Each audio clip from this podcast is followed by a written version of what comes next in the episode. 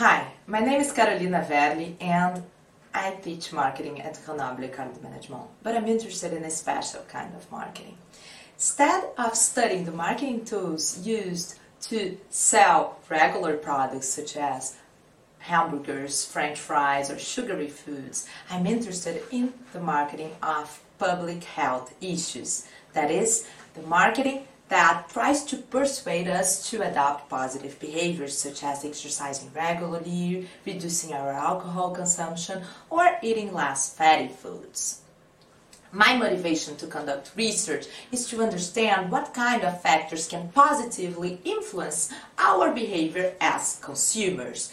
I think it is interesting to see how consumers can be influenced to adopt positive behaviors that will enhance their welfare using exactly the same tools that are normally used to sell products and services or to build brand equity.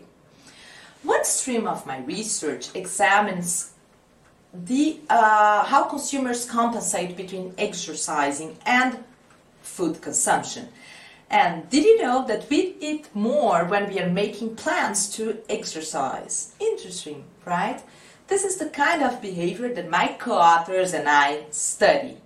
One of my studies shows that the simple fact of imagining exercising, in this case imagining a 30 minute brisk walk, makes people compensate serving themselves more snacks in comparison with a control group that did not imagine such a physical activity.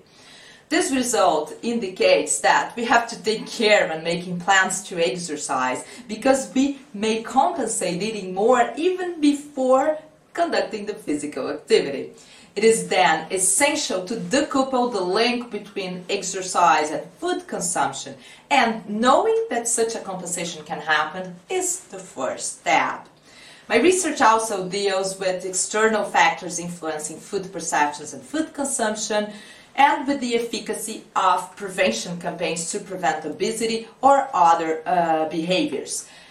If you're interested, you can follow one of my courses at Grenoble École de Management. I'm responsible for advances in consumer psychology, marketing psychology and consumer behavior, research in marketing, and social marketing. And if you want to read more about this research or other research projects that I'm conducting right now, you can take a look at my webpage. And I'll see you around in one of my courses. Thanks.